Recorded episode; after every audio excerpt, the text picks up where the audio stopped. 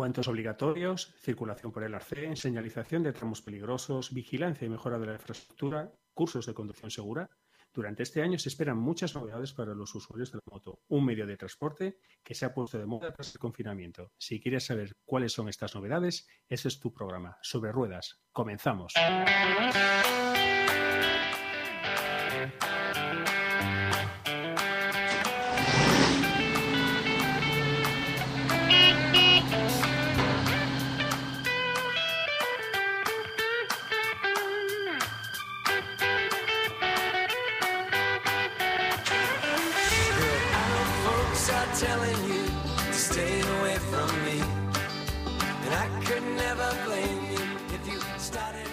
Pasábamos por aquí.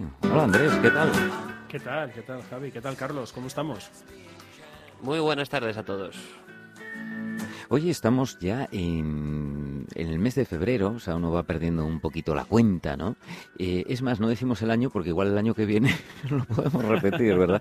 Oye, podríamos hacer, Andrés, como, como la buena revista esta de tráfico, ¿verdad? Que todos los años saca el especial de invierno, de tal, de cual, ¿no? Exactamente, podríamos hacer ya unos monográficos, ¿no? Bueno, muchas veces sin querer, sin querer casi nos han salido.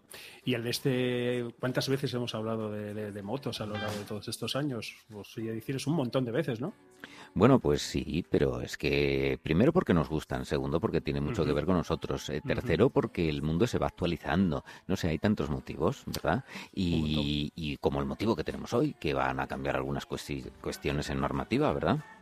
Así es, eh, mira, imagínate, eh, van a cambiar, y ya han cambiado, porque ya estamos, como bien dices, a finales de febrero, han cambiado cosas incluso a la hora de prepararte para el examen práctico de moto, pues ya hay una serie de, equipamiento, ya vamos a hablar un poquito de eso, que ya habíamos esbozado en el, en el episodio anterior, que ya no solamente es el casco y una cazadora, sino que guantes, botas, pantalones, es decir, verdaderamente ir equipado, a nadie le gusta caerse pero bueno, ya que te caes, que vayas bien protegido para que quede en una anécdota, que es lo que queremos. Ay, cómo me ha gustado eso que has dicho, el episodio anterior. También podríamos decir, en, episodios anteriores, y hacer así una retrospectiva, ¿verdad? Exactamente, y, luego, próximamente. Oye, es que esto no sé, pero suena, ¿verdad?, de nuestra tierna infancia, cuando muchas de las series venían dobladas, ¿no?, de Latinoamérica y demás, y tenía ese acento, ¿verdad? Yo eh, recuerdo El pájaro loco, es que no sé de dónde lo no sé el doblaje si era puertorriqueño, o sea, me llamaba mucho la atención lo, de traducir cartoons por cartones. Ah, sí, mira, yo en eso no había caído, pero yo eh, recuerdo que ese acento con mucho cariño además, porque las películas de Walt Disney eh, venían todas dobladas. ¿Verdad? Y entonces, aunque las vieras en el cine, ¿eh? Y entonces, bueno, los tres, pues los tres caballeros, si no recuerdo bien, también estaba doblado. Eh, bueno, eso te está haciendo ya muy mayor hablar de los tres caballeros. ¿eh? te digo porque la mayor parte de nuestra audiencia no sabe ni que eso era una película de Walt Disney. que investiguen, que investiguen. Solo te digo eso. Pues sí, eso está bien. Bueno, pues estamos hablando, amigos, estamos en el programa Sobre Ruedas, este programa de esta radio tuya, nuestra, de todos, que es una Está radio bien que recuerdes que es Sobre Ruedas porque parecía que estábamos hablando de cine al principio. ¿eh? Bueno, eh, bien recordarlo. Lo vi venir, lo vi venir y dije yo, a diferencia de otros, eh, hablando de cine y ruedas, no lo oí venir, era un coche eléctrico esta emisora educativa del Centro López y Vicuña de Gijón, aquí en Asturias, en España. Si eres extraterrestre del planeta Tierra.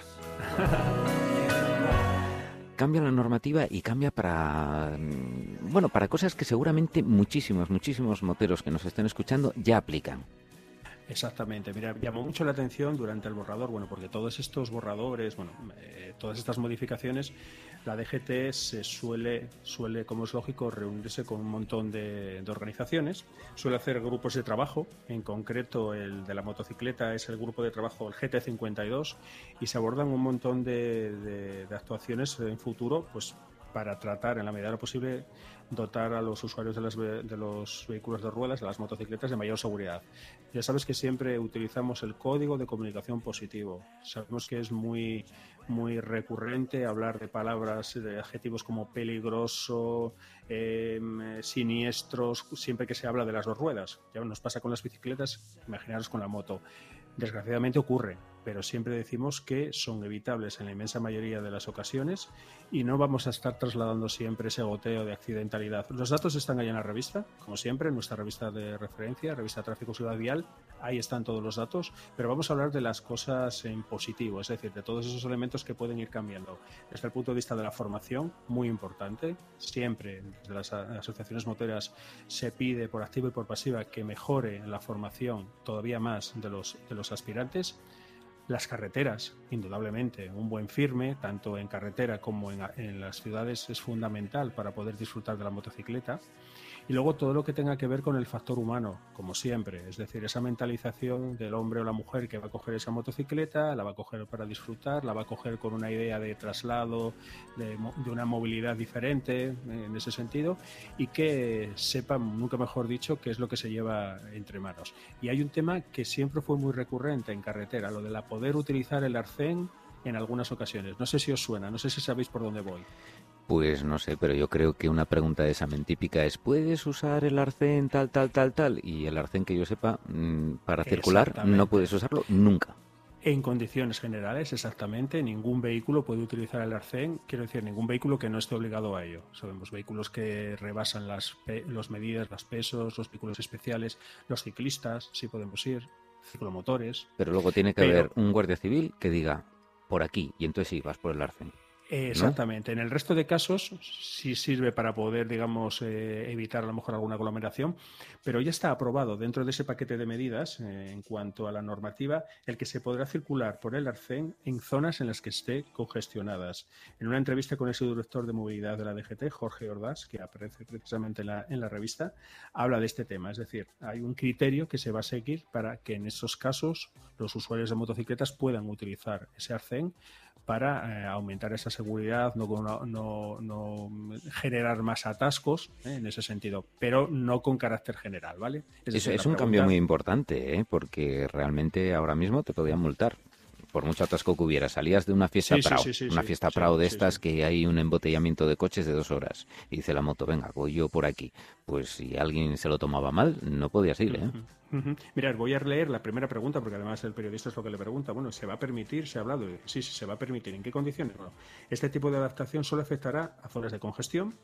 Se adoptará en zonas frecuentemente congestionadas y en coordinación con el titular de la vía. Bueno, este quiere decir, bueno, pues el propio, eh, digamos, la persona que puede, la administración que detenta la, la titularidad de esa vía. La velocidad máxima, eso sí, ojo, estará limitada a 40 kilómetros por hora y con esto pretendemos que las motos no circulen entre los coches evitando situaciones de riesgo que se puedan crear. Bien por el muchas veces siempre decimos el colectivo de motoristas a veces es eh, injustamente señalado con el dedo como el que provoca los accidentes y no, muchas veces es el que los sufre, ¿vale? Pero no nos importa, ¿eh? queremos evitarlos. Esto que acabas de comentar, Andrés, sobre todo eh, a la hora de, por ejemplo, eh, evitar eh, congestión de tráfico y demás, se me viene a la cabeza ahora una zona en, Gijón, que es en la salida de la autopista, que hay un semáforo a, izquierda y a derecha que siempre está bastante congestionada y que el arcén derecho se utiliza mucho para por los coches y también por las eh, motocicletas. ¿Se contempla en la norma algún tipo de excepción en este sentido o estamos cometiendo una infracción en caso de este tipo de atascos?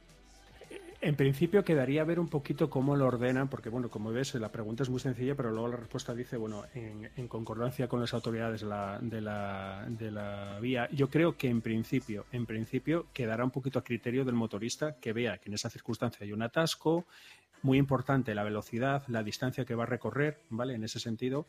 Y lo que me comentas es, claro, ¿qué entendemos por una aglomeración o una congestión? Bien, podríamos tener en cuenta que a lo mejor, que a lo mejor sí sería pero yo creo que más lo que tú estás diciendo casi es una pequeña ventaja. O sea, nos beneficiamos claro, del tamaño sí, de porque nuestro además vehículo. ahí hay claro. que tener en cuenta que yo creo que sea que a qué lugar se refiere Carlos, que lo toman esa ventaja Sí. los vehículos, coches, ¿verdad, Carlos? Eh, no, no, e incluso es decir, Claro, es verdad, entonces, ¿qué eh, pasa? Que incluso yo creo coches. que si eso se pudiera hacer en algún caso, entonces es que hay viabilidad para dos carriles y entonces se pintarían Claro. dos carriles. Si no se pintan dos carriles, pues entonces... Mira, me estoy, me estoy acordando de, bueno, nuestros oyentes conocen eh, Parque Principado. No hacemos publicidad, pero bueno, es un. Sí, se arma un atasco a veces que se colapsa El un día- carril de la día- autopista. el otro día estaba hablando con el, con el delegado de prevención de riesgos laborales de CAPSA, de Corporación Alimenticia Peña Santa, matriz de, que, una empresa muy importante que hay en la zona, en el polígono, que pertenecen, que han elaborado un plan de seguridad vial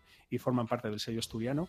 Y él decía que es un requerimiento que tienen desde el 2011 porque ven que en algunas ocasiones muchos de sus trabajadores tienen un pequeño percance justo a esas horas, a esas entradas, porque son turnos. Hay muchos colectivos que tienen unos turnos que coinciden con las de máxima afluencia del supermercado y todos vemos esas colas de varios kilómetros en los que los vehículos ya, por mudo propio, incluso invaden ese arcén con la casi autorización tácita de la Guardia Civil porque se genera un problema de inseguridad claro. Claro, igual que en el caso que dice Carlos, ¿no? Que de salida de la autopista, eh, bueno, para Gijón, para coger incluso si quieres coger para la 2 o demás, pues ahí eh, lo que habría que pedir, otro carrilillo, otro carrilillo.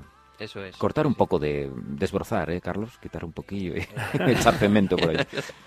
lo, que, eh, lo que pasa es que no sé si habría que ampliar un poco el firme. claro, claro, por eso digo que desbrozar un poquitín ¿eh? y tal. Bueno, eh, por eso, pudiendo tomar medidas buenas para que vamos a conformarnos con ellas. Sí, en puntos, en puntos en los que se ve claramente que va a haber una cierta afluencia, además periódica, no está de más, bueno, quitar un poquito de sebe, como decimos aquí en Asturias, y hacer un pequeño, un, un pequeño apartadero, un pequeño, un pequeño ampliación de ese carril porque repercute para la seguridad de, todos, eso está claro, ¿no? Bueno, y bueno, que es una noticia muy interesante esta, ¿eh? Y sobre todo, mira, mira la visión, me gustó esa visión de decir, es más peligroso andar zigzagueando o por en medio de los vehículos. ¿eh? eso está bien traído, ¿verdad? Con eso, con eso, fíjate, surgen muchas polémicas. Bueno, muchos compañeros me preguntan a veces, oye Andrés, ¿se puede o no se puede las zonas de avance de los semáforos como los que tenemos aquí en Gijón para motocicletas? Siempre hemos hablado que ese zigzagajeo, perdonar por la palabra, que seguro no le he dicho bien, es mucho más seguro si el vehículo, el turismo, está detenido. Es decir, si los dos realizamos el movimiento, es decir, tanto la motocicleta o en caso de la bicicleta, como es el caso que os explicaba anteriormente, mientras el turismo está en marcha o otro tipo de vehículo, sí se puede generar eh, una pequeña colisión que, bueno, no tiene gran repercusión, pero que es molesta, ¿no? Que te puedes hacer daño, se te puede caer la moto. Ya sabemos lo que pasa cuando una moto toca el suelo, por poquito que sea, ¿no? Y entonces es mucho más seguro no hacer un recorrido muy amplio y por supuesto siempre y cuando el vehículo al que pretendemos rebasar está detenido. Por eso es un rebasamiento, si no sería un adelantamiento, ¿vale? Es mucho más seguro y evitaremos eso, ese hacer zigzag entre vehículos en movimiento.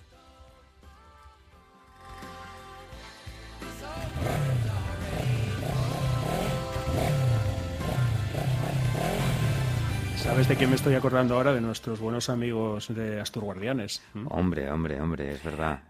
Eh, eso, sí, eso sí que saben acelerar. Qué sonidos más bonitos. Luego ya, oye, suena mejor la Aprilia que la Cagua. y, y como no, a Judith y a Esi. Desde aquí nuestro saludo. Efectivamente. Ellas son más, ellas son de otra marca y de la misma, ¿verdad? Sí, una que empieza por B y acaba por MW. Sí, algo de una fábrica de motores bávara o no sé qué. Bueno, ya son historia de la humanidad. O sea, hay marcas que se pueden decir, ¿verdad? Claro que sí. Bueno, hemos hablado un poquito de este tema que llama la atención y que, insisto, es muy recurrente, el tema de, poder utilizar el sarcén, pero a mí me llama también la me, interesa también lo que decía al principio, esa, ese dotar de mayor seguridad, esa seguridad activa y pasiva, no solamente de la motocicleta, sino nuestro equipamiento y sobre todo, sobre todo cuando vamos a hacer un viaje, aunque sea de media hora en carretera, ¿vale? El tema de, ir bien equipados y sobre todo los aspirantes. Se veía detectando muchas veces que los aspirantes a las pruebas de prácticas del examen de, de permiso de conducción de clase A, de moto o A1, pues bueno, cumplían con el mínimo de la orden de examen, como es lógico, con buen casco, bien abrochado, los guantes se iban imponiendo, pero muchas veces la parte superior del torso y la parte de las piernas, bueno, pues como que no quedaba muy protegida. Bueno, pues ahora taxativamente y expresamente la orden de examen nos obliga a que para ir al examen tengamos que ir con piezas bien de tejido grueso, cordura o bien eh, cuero, tanto cazadora con refuerzo en hombros y codos,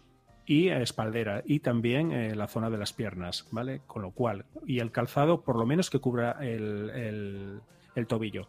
Ya sé que así, dicho pormenorizadamente, parecen muchas cosas, pero si os paráis a pensar, es lógico. Hay que evitar ir en chanclas y en camiseta, por mucho calor que haga. Que la moto está de moda, lo dice la revista Tráfico. ¿eh? Sí, sí, está aumentando, sí, está aumentando muchísimo la Unión Europea como un 8% en 2019. Eso es una auténtica pasada. ¿eh? Estamos hablando Pues de muy- vehículos, no estamos hablando de que aumentó el consumo de la fresa eh, pilonga. No, no, no. también, también. También También podría ser, seguramente. Y la uva Y- fresa. Y lo buena que está, ¿eh? Pero mirad, fijaros, en 10 años, ¿eh? vamos a coger el- el- la horquilla del 2009 al 2019, el vehículo que más ha aumentado sus ventas ha sido la motocicleta. Os voy a poner un ejemplo. El parque de turismos, los coches de toda la vida, un 12%. La motocicleta, un 38%. Fíjate tú. Y deduzco que será sobre todo en, en grandes núcleos urbanos, ¿no? Por el tema de la movilidad. Sí, sí, eh, ciertamente siempre hacemos esa digresión, ¿no? esa diferenciación, mejor dicho, entre lo que es eh, el núcleo urbano, travesías y, eh, y carretera. Eh, mm, mira, eh, precisamente, precisamente ahora me estoy acordando, bueno, mm, vosotros que sois ávidos conductores y que estáis muy al día, sabéis que cualquier conductor de un vehículo de la clase B, conductor de coche, para entendernos, con más de tres años de antigüedad, puede conducir una motocicleta del grupo A1 hasta 125 centímetros cúbicos para no liarnos o 15 caballos de potencia, simplemente con esa antigüedad. Esto siempre ha sido muy criticado por también asociaciones moteras, por varios colectivos, eh, porque bueno, dicen que lógicamente se pueden aumentar la accidentalidad con un vehículo que ya tiene unas ciertas prestaciones y critican que la DGT no haya trabajado un poquito más este aspecto. Bueno, pues también se va a poner un poquito coto a eso. Para mí, y, los, y soy así de claro, llega un poco tarde, ¿vale? No porque se haya aumentado la siniestralidad, porque es muy difícil determinar con qué tipo de vehículo y bajo qué franja horaria y qué conductor, ¿no? Se podría saber, ¿no? Pero yo creo que es eh, algo lógico. Yo creo que para, para, todos sabemos la diferencia clara que hay de conducir un vehículo de cuatro ruedas a conducir una de dos. Creo que es evidente que no se tiene derecho. El, el, el, de dos ruedas, como en parado derecho no se tiene, fíjate. Muy difícil. Bueno, hay muchas, hay muchas más diferencias, sobre todo eso, que eres tu carrocería. Exacto, de ahí decíamos que muchas veces nos, no, no, nos paramos a dirimir, bueno, quién tiene razón en este, en, este, en este accidente, en esta situación. No, hay que evitarlas y está claro que un conductor que sepa claramente eh, mirar, como decíamos anteriormente también en otros programas, mirar lejos, mirar cerca, eh, adelantarse a esas circunstancias, indudablemente será un conductor mucho más seguro, primeramente y egoístamente para él mismo, pero también para los demás. Es decir, evitará muchas situaciones que seguramente si vas en coche todo se limita a un pequeño roce de chapa y no pasa nada. Pero ya sabemos que cuando vas sobre dos ruedas, eh, esa diferencia es caerte al suelo, eh, dañar la moto, dañarte tú y bueno, pues es lo que hay que evitar. Bueno, que al final eh, estamos, hemos visto que ya cuando te vas a examinar ya se está lanzando un mensaje. Se está diciendo, mira, conviene utilizar esto. ¿eh? Y, Exactamente. Y, y en la vida ordinaria, algún cambio. Por ejemplo, ahora hay que llevar casco. Uh -huh. Hombre, se aplica toda la normativa general. Igual que en el coche no puedes ir en pelota y descalzo, pues en la moto tampoco. Pero sería bastante incómodo, de hecho. Y, bueno, y, y, antiestético en muchos casos, me temo. Pero al final, eh, vamos a ver, hablemos de, de, guantes. Guantes no son obligatorios hasta ahora mismo, por ejemplo, uh -huh. los pantalones. Vamos, que es el casco en definitiva, ¿no? Sí, sí. ¿Qué eh, cambios eh, vamos a tener aquí? Bueno, eh, insisto, lo sacamos, lo sacamos ya del, de lo que es el grupo de Sapiens, es decir, ya lo, ya, ya tenemos nuestra, nuestra, nuestro permiso, nuestro formalmente permiso de conducir motocicletas y lo que queremos es salir a la calle y empezar a practicar, que es como vamos a ir cogiendo esa, esa solvencia. Siempre hablamos de los diferentes tipos de cascos, cascos tipo jet, cascos de mentonera abatible, cascos integrales, es decir, en función también del uso y del tipo de motocicleta que vayamos a manejar, es cierto que puede que podemos variar eh, uno u otro casco. Muy importante la correcta colocación y como nos decían nuestros buenos amigos de estos guardianes cuando nos hacían las actividades de, promoción, eh, la sustitución de ese casco en cuanto tengamos, eh, bueno, pues a, partir de los 4 o 5 años, las gomas interiores pueden resentirse un poquito y quizás no sujeten lo mismo.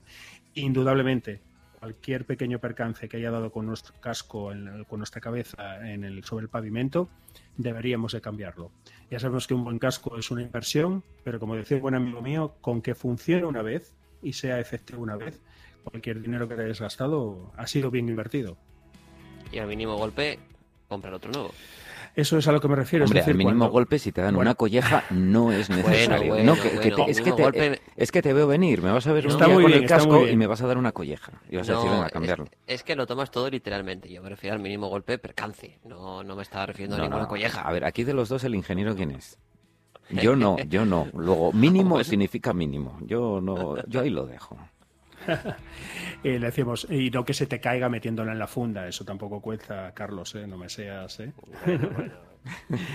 y luego el tema de los guantes. ¿eh? Eh, Además, mirar, esto era una cosa que Judith eh, nos, eh, al principio siempre nos decía lo mismo. Oye, no sabéis lo mal que se lleva la piel de la palma de las manos con cualquier asfalto, ¿eh? a mínima velocidad.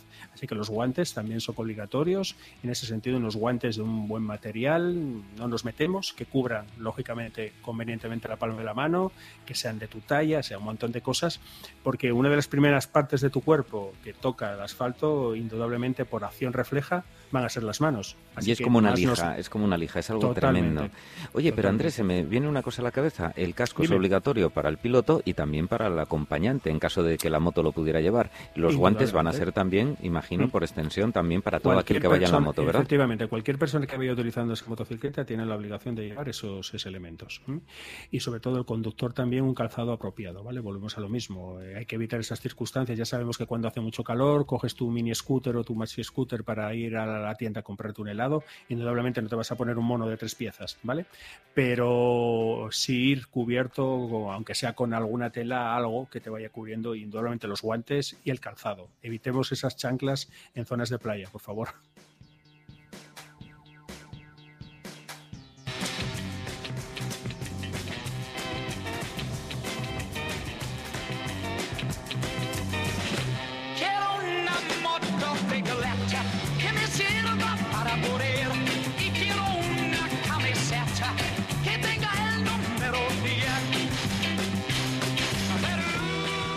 Y aquí les podríamos decir a los grandísimos bravos, ¿verdad? Que triunfaban en los años 70. eh, y también quiero unos eh, guantes. Mirad, fijaros, hay una. Dentro del artículo me ha interesado mucho una pequeña entrevista, solo os voy a dar el titular, ¿eh? para, insisto, para que lo podáis ver y lo puedan ver nuestros oyentes con más tranquilidad. Se hace una pequeña, una serie de preguntas, dos preguntas en concreto, a cuatro motoristas, ¿vale? La primera pregunta es: ¿qué, comparti- qué comportamientos cambiaría en los conductores? El número uno, factor humano. Y la dos, ¿qué pedirías a las administraciones públicas? ¿Vale? Bueno, os voy a hacer solamente el resumen. Jordi Moral, de 68 años, motero por des- desde hace más de 30 años, dice, para conducir una moto potente se debería acreditar cierta solvencia. Psicolo- psicológica, ¿no? en buena medida, seguro.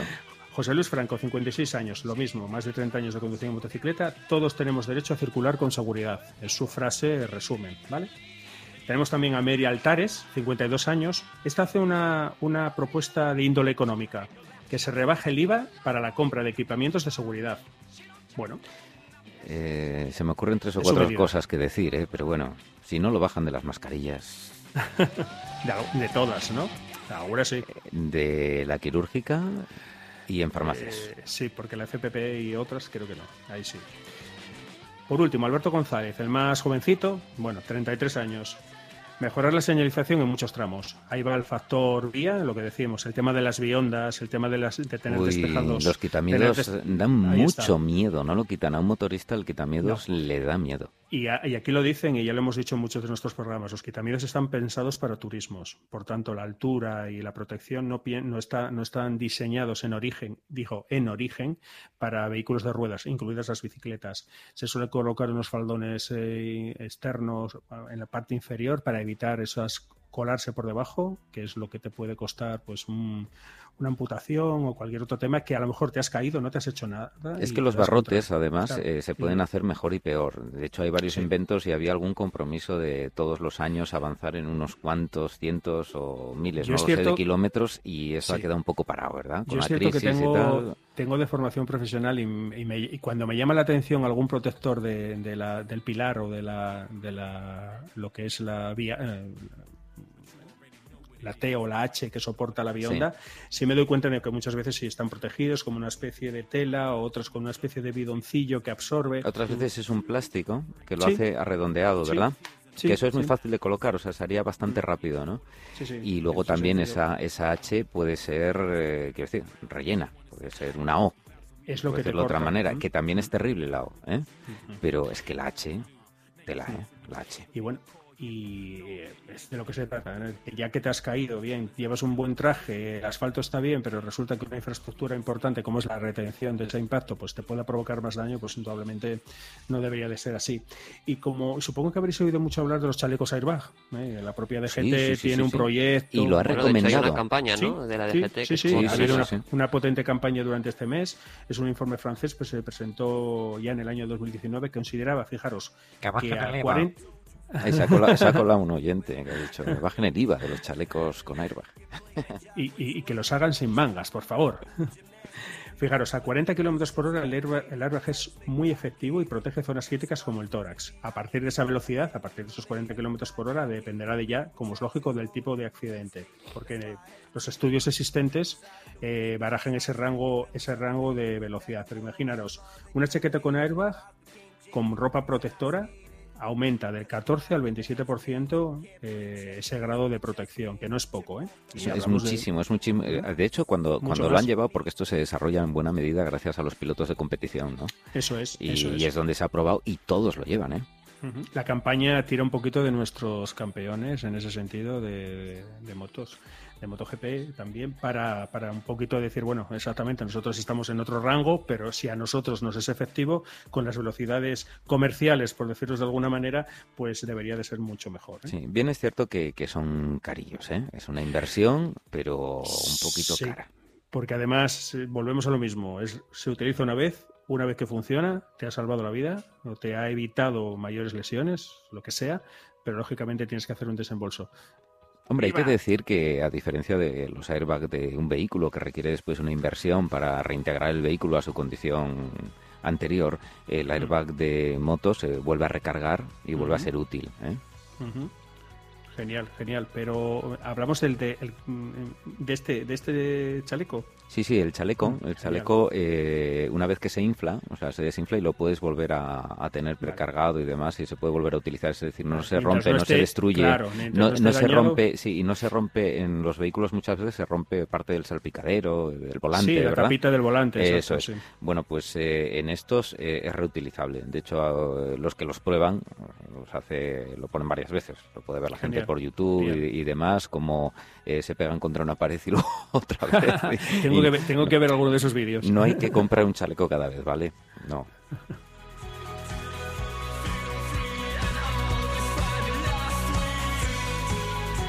Hay Bueno, varias tecnologías también, es cierto, Sí. pero bueno, ahí todo está evolucionando y también cada uno tiene que mirar que se adapta más a su presupuesto, a su condición, pero que es una buena opción. No, no, yo creo que con todas estas eh, con todas estas características que estamos dando, yo creo que de aquí, no sé, por poner una horquilla de 5 o 6 años, yo creo que cada vez será ca- casi ya no nos daremos cuenta de la gente que ya lleva este equipamiento y eso será eso será positivo para todos. Sí, porque de hecho los que se integran con, con la misma chupa no lo notas. No, no, se nota no se ve, ¿no? exactamente. Sí, sí, sí.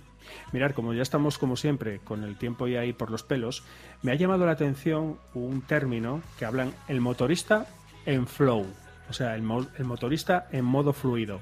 Y me llamó la atención, digo, bueno, ¿esto qué, qué quiere decir exactamente? Bueno, pues esto fue un informe, un informe DECRA de seguridad vial de vehículos de ruedas del año 2020, en el que menciona un comportamiento detectado en motoristas que es muy curioso.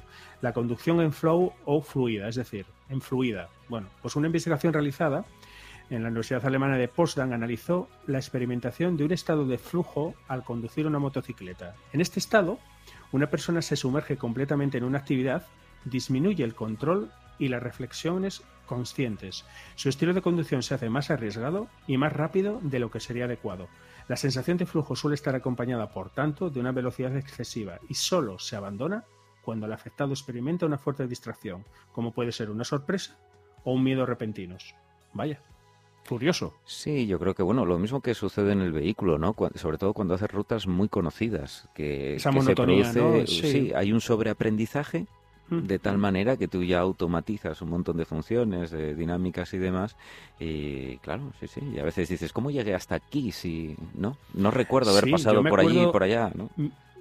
Me acuerdo del término de esa conducción inconsciente, que es lo que nos pasa, eso, esa monotonía de cuando vamos de casa al trabajo, de trabajo al casa, eligiendo siempre la misma ruta y cuando aparcamos el coche no nos acordamos, o la moto, bueno, no nos acordamos muy bien dónde lo hemos hecho, ¿no?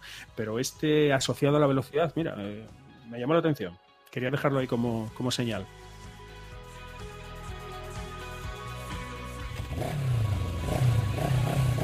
Que nos tenemos que ir yendo, Andrés. De todas Vaya, formas, ya amenazamos con volver y también Bueno, con volver con el tema de la saben, moto. Igual para allá, para, para primavera-verano, para final un poquito, ¿verdad? De, Sí, sí, sí, seguro. del invierno, seguro. que la gente empieza a desempolvar también muchas veces la moto, sobre todo los del norte, ¿verdad? Que eh, la lluvia y el frío parece que resulta No un poco incompatible, ¿verdad? Con No el tema animan, este de... eso, eso está claro. Pues seguramente que en un par de números, nuestra revista, ya os decimos Tráfico y Seguridad Vial, que en este número, como siempre, que estamos utilizando durante estos últimos programas de diciembre del 2020, en su número, eh, número 256, hablaba todo esto, todas estas novedades donde nuestros oyentes las pueden escuchar eh, o las pueden leer con mucha más tranquilidad. Eh, motorista, una especie a proteger. Hombre, un poco especie sí que es, sí que es, pero, pero a gran orgullo, ¿verdad? A Por supuesto que orgullo. sí. por supuesto. Y hay que protegerla porque, sí, hombre, todas las especies están muy bien Todas, todas. protegerlas. Pero No además los motoristas, fíjate, yo me imagino grandes ciudades, como por ejemplo Barcelona, que hay mucha moto. Eh, ¿Cómo sería el tráfico si cada moto la sustituyéramos por un vehículo? Sería Exacto. inviable totalmente, no, no, ¿verdad? No, no, ahí te doy toda la razón, que es un vehículo que en ese sentido tiene otros, no elimina totalmente las incomodidades que puede tener una ciudad a nivel de ruido, pero indudablemente es una alternativa muy, muy válida y tiene muchas ventajas. Y se disfruta, se disfruta mucho. Por Bo- supuesto. Born to be wild. Sí, amigos, nos vamos así, dándole un poquito de gas y nos escucharemos, Andrés, dentro de 15 días o por ahí. Dentro de 15 días saludamos a nuestros fieles oyentes, entre ellos incluyo a mi madre, que siempre nos escucha. Hola, mamá. Hombre, claro. ¿Eh? Hola, mamá de Andrés. Bueno, y Hola. la gente también que tenemos desde Florida, por ejemplo. ¿eh? Fíjate. Uy, Florida. Sí, sí, sí. Pues también, también, también les saludamos. Y sí, como bien dice Javi, un par de semanitas volveremos. A ver si podemos traer un invitado, chicos. ¿Qué os parece? eh? Empezamos un poquito con invitados. Nosotros siempre con las puertas ¿Eh? de la emisora abiertas y además ahora con menos cierre perimetral desde mañana. O sea que fíjate tú, fíjate tú, si las tenemos abiertas, ventanas, todo también lo tenemos abierto. Hidrogeles, mascarillas, films, Eh, lo que sea. Metacrilato, eh, tenemos aquí Ahí, metacrilato ahí. bien También, pulidín también. para vernos entre nosotros a pesar de, de estas separaciones. Somos un poquito como las vaquitas estas cuando las ponen en, estabuladas. ¿sabes? Sí. Sí, sí, sí, sí. Pero felices, pues felices de hacer radio y de estar con toda esta buena gente. Por supuesto, un ratito de tarde que hemos echado, muy agradable. Así que, como siempre, saludo Carlos, saludo Javier, saludos a todos, sed muy felices. Hasta pronto. Y saludos, Florida, nos vamos.